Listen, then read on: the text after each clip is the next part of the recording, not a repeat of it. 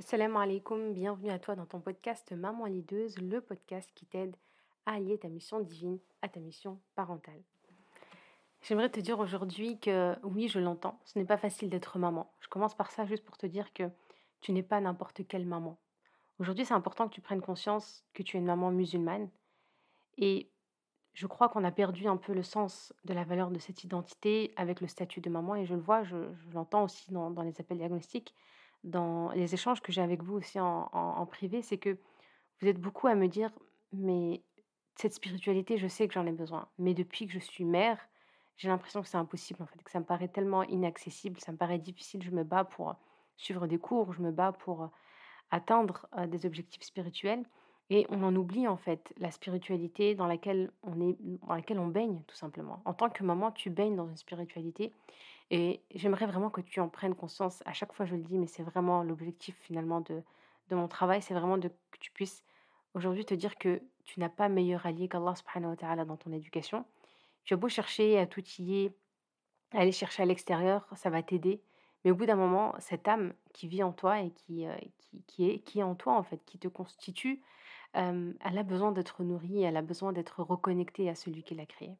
Et si dans ta mission de maman, tu n'es pas reconnecté à Allah subhanahu wa ta'ala, ça va être difficile pour toi de trouver à chaque fois une motivation, de trouver, de renourrir aussi ton sens de l'engagement, de tes responsabilités. Et aussi le fait d'être dans une dissociation totale entre ta parentalité et ta spiritualité.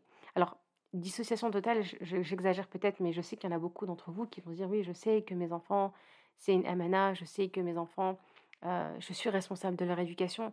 Et ça, c'est des faits, en fait. C'est des choses euh, auxquelles on pense et c'est normal. Et j'ai envie de dire que c'est peut-être le minimum, au moins, de penser que euh, nos enfants sont une amana et qu'on est responsable de leur éducation. Mais maintenant, il y a une différence entre ce qu'on pense et ce qu'on fait et ce qu'on vit réellement et surtout comment on pense les choses, comment on les met en pratique, ces choses-là.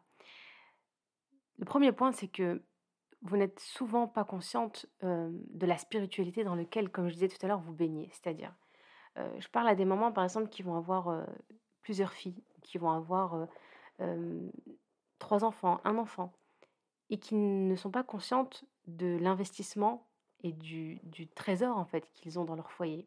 À vouloir chercher toujours à, se rapprocher d'Allah différemment ou sous un, certain moule.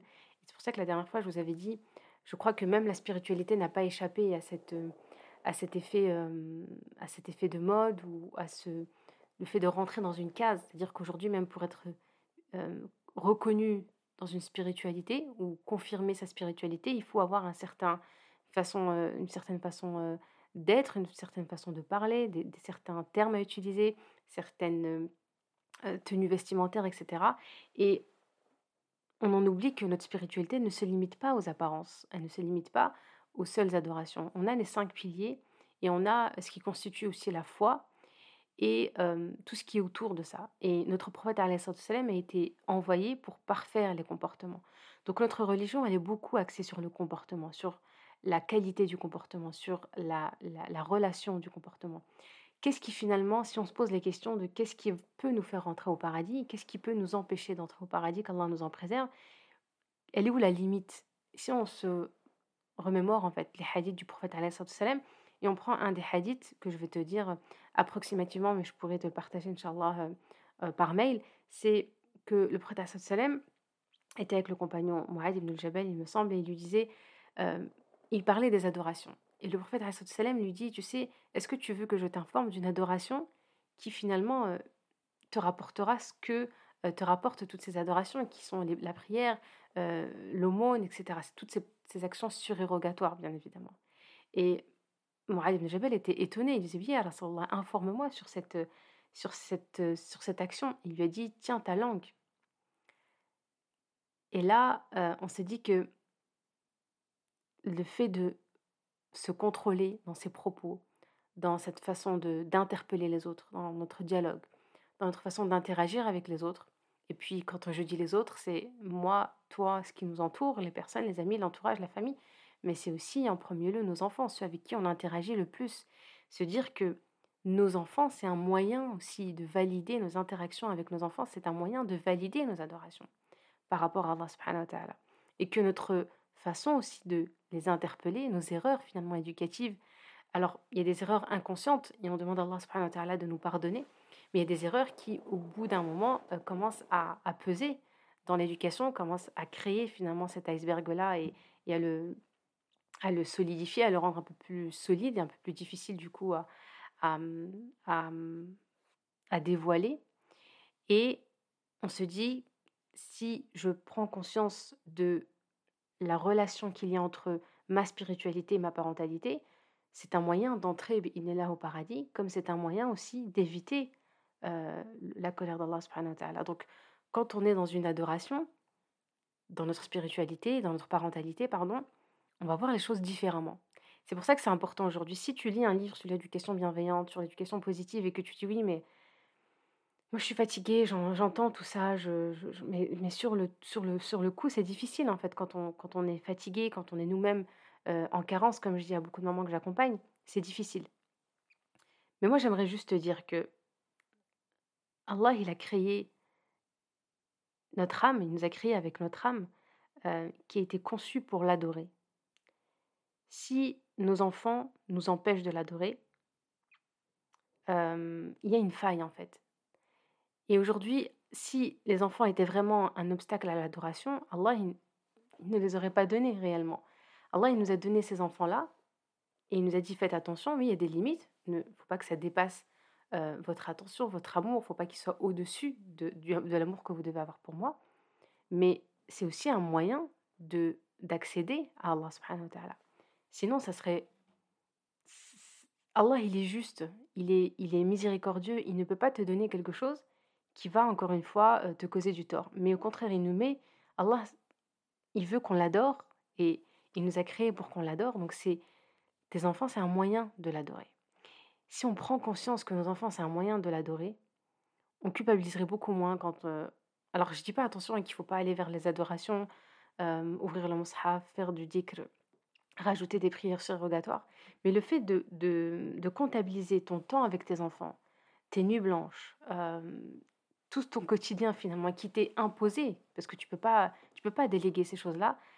Si tu le comptabilises comme une adoration, tu vas gagner en sérénité, tu vas gagner en, en, épanouissement, finalement cet épanouissement que beaucoup de femmes recherchent, même si c'est vrai que c'est un terme qui est assez, euh, assez vaste, assez vague, qui n'est pas du tout clair. Pouvoir atteindre un épanouissement, il faut vraiment que ça soit clair. Mais on part sur le fait que voilà, quand on est en quête de sérénité, le fait de comptabiliser tout ça, tous ces moments qu'on passe avec nos enfants comme une adoration, eh bien là, c'est tout est, tout est bénéf en fait. Tout ce que tu vas, tout, le temps que tu vas passer avec eux, ça, tu vas vraiment le compter comme un avantage et un réel, une réelle chance euh, qu'Allah subhanahu wa t'offre. Quand on te demande, dans, en termes d'éducateur ou d'accompagnante ou de formatrice ou de coaching, d'éviter certaines erreurs, ça peut te paraître facile à dire et difficile à appliquer. Et moi, je l'entends parce que moi, je suis passée par ça où je me, je me disais, mais au bout d'un moment, on se pose la question est-ce que le bien-être de l'enfant, il passe avant notre bien-être? Et ce qui est important, c'est de se dire, mais les relations que j'ai avec les autres et le comportement que je dois avoir avec les autres, je dois d'abord l'avoir avec mes proches. Donc, je vois beaucoup de parents qui dissocient leur spiritualité même dans, dans, leur interaction, c'est-à-dire on va éviter la calomnie, on va éviter la médisance, on va éviter les insultes, on va éviter les grossièretés, on va éviter d'être lunatique, etc., avec des personnes extérieures sous la, la, mmh, la, casquette, entre guillemets, de la spiritualité et sous le, le, le, la posture qu'on a en tant que musulmane. Mais quand on est avec nos enfants, on s'autorise certaines choses, notamment la médisance, la calomnie. On peut parler sur nos enfants en mal derrière leur dos et arrêter de parler quand ils rentrent dans la pièce. Ça, c'est compté comme une calomnie comme la médisance. Si on n'est pas conscient de ça, quand on, on dénigre quelqu'un, quand on humilie quelqu'un, et la prochaine prochain podcast, Inch'Allah, ou sur Telegram, je partagerai un hadith, vous allez voir, qui est très très très pertinent et qui nous vraiment nous permet de nous reconnaître très souvent dans les postures de parents et dans les erreurs éducatives qui se glissent. Si par exemple je te dis que il, faut faire attention à ne pas blesser ton enfant, ça peut paraître un peu large ou un peu, comment dire, un peu général. Ou bien se dire oui, je sais qu'il ne faut pas blesser les enfants, c'est vrai, mais je fais en sorte d'eux et bon après voilà, on ne fait pas exprès, on ne fait pas attention. Si au contraire je te dis que le prophète salam a dit celui qui croit en Allah et au jour dernier qu'il dise du bien ou qu'il se taise. si je prends conscience de ce hadith-là quand je parle à mes enfants, dans toutes mes interactions, alors avec mes enfants, mon conjoint, que je dise du bien ou que je me taise. Si je m'éduque seulement avec ce hadith dans mon éducation, mais euh, on a amélioré euh, allez, 60% de notre relation avec nos enfants, que ce soit avec les adolescents, où souvent on a juste envie de dire les choses parce qu'il faut que ça sorte. On se dit non, mais je sais que ça, va lui faire mal. Je l'ai dit, je l'ai regretté, mais je l'ai dit. Voilà, il fallait que je lui dise, euh, voilà. Mais non, en fait, le prophète nous dit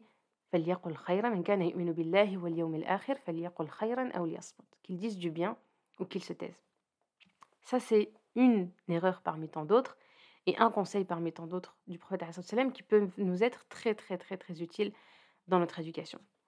Le fait d'interpréter, je le vois surtout quand j'accompagne des mamans qui ont des adolescents où, oui, mais en général, il fait ça, j'étais sûre que c'était ça, plutôt ça, il m'a menti, je crois, etc. Le prophète nous dit Prenez garde au soupçon, car certes, le soupçon est le plus mensonger des propos. Un hadith du prophète salam qui nous incite à prendre conscience et à éviter d'être dans l'interprétation, dans le jugement, dans le mauvais soupçon par rapport à nos enfants, avant tout, avant d'être dans les, échanges extérieurs ou avec les relations euh, sociales finalement. Le fait de fait d'insulter nos enfants.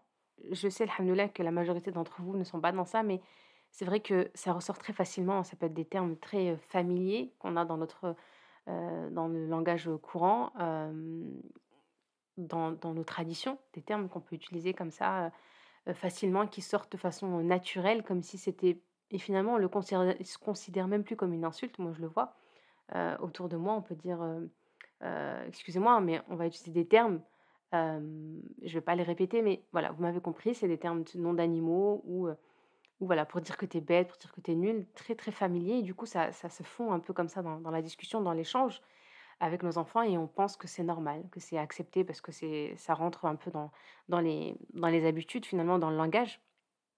Le prophète nous dit Le croyant ne calomnie pas, ne maudit pas, et ne parle pas de manière obscène et grossière. Du moment où je parle de manière obscène et grossière envers mes enfants, je suis dans je suis en train de, quitter finalement le, chemin de la sunna du prophète salam et je ne suis pas en train de modéliser mon prophète qui est là pour parfaire mon comportement. Le fait euh, de critiquer aussi, le prophète salam a dit le croyant ne critique pas. Où est-ce qu'on en est nous par rapport à la critique avec nos enfants? Alors on parle de critique constructive euh, et il y a vraiment beaucoup d'éducateurs qui disent que la critique constructive n'existe pas réellement, parce que le fait d'être critiqué, ça reste une critique en fait. Donc soit on va donner un conseil, mais, euh, mais, mais c'est un peu une façon sandwich un peu ou, cachée de dire que je te critique.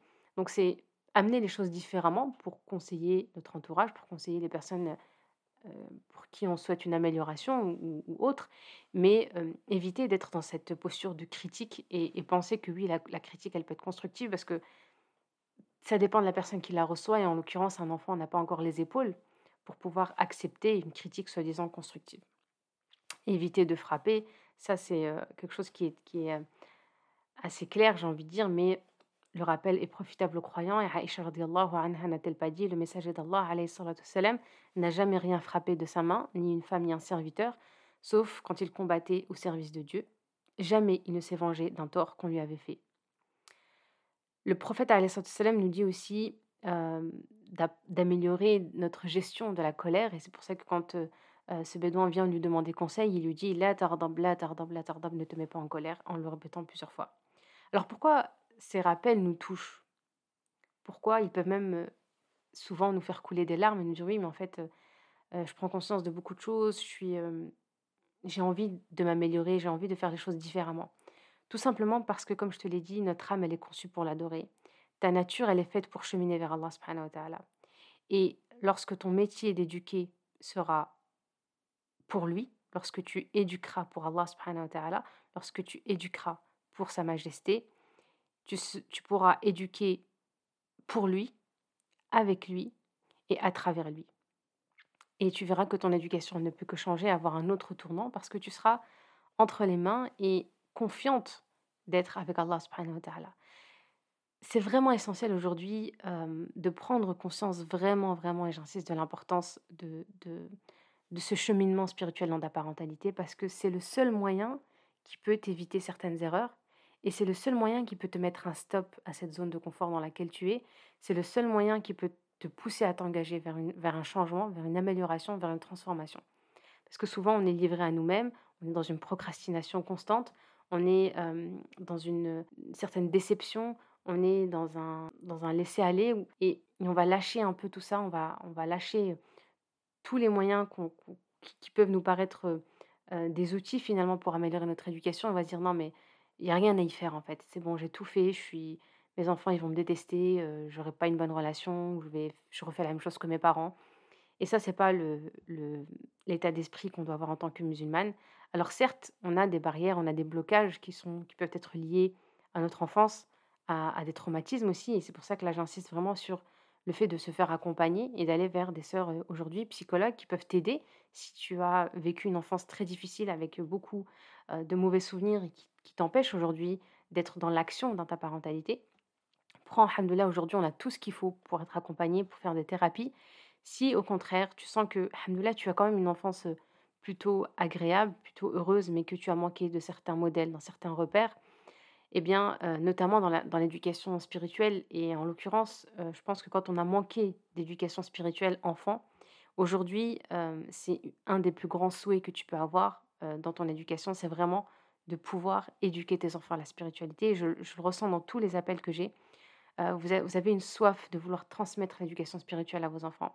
Mais c'est important que vous puissiez incarner cette spiritualité, que vous puissiez la vivre pour qu'elle puisse se dégager de vous, pour que vous puissiez ensuite inviter vos enfants à cette éducation spirituelle.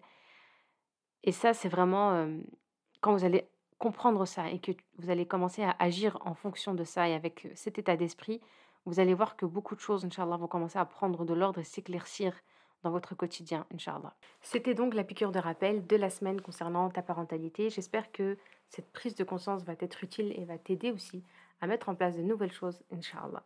Je te rappelle juste pour information que à partir d'aujourd'hui, les podcasts euh, de la semaine donc, seront mis en ligne tous les lundis matins. Euh, donc ça ne sera plus les vendredis, étant donné qu'il y a déjà une newsletter qui part dans ta boîte mail tous les vendredis. On va essayer de dispatcher un peu tout ça pour éviter de te donner trop de contenu en une seule journée. L'idée, c'est voilà, d'assimiler petit à petit les informations et de pouvoir avoir une petite pépite ou un petit rappel euh, régulièrement, Inch'Allah, pour qu'on puisse créer une réelle transformation, un réel cheminement et une amélioration, Inch'Allah, dans ta parentalité. Je te rappelle que si tu ne tiens pas, euh, si tu ne reçois pas ta newsletter, il te suffit d'accéder au quiz qui est totalement offert, qui va te permettre d'avoir déjà une première idée sur le profil dominant dans ton éducation et tu vas voir que c'est très essentiel pour pouvoir aujourd'hui être aussi dans une éducation spirituelle. Ça va être le sujet, Inch'Allah, de la semaine. En quoi euh, connaître mon profil, entre, mon profil de maman peut m'aider à être dans une meilleure éducation spirituelle Inch'Allah, je vais essayer de développer tout ça euh, tout au long de la semaine et notamment dans le prochain podcast, Inch'Allah. Je te dis à très bientôt, Inch'Allah. N'hésite pas à partager. Merci encore pour vos retours et, votre investissement et votre engagement euh, concernant mon travail et les contenus que je partage avec vous. Qu'Allah vous préserve. Ne, ne m'oubliez pas dans vos invocations. Wassalamu alaikum.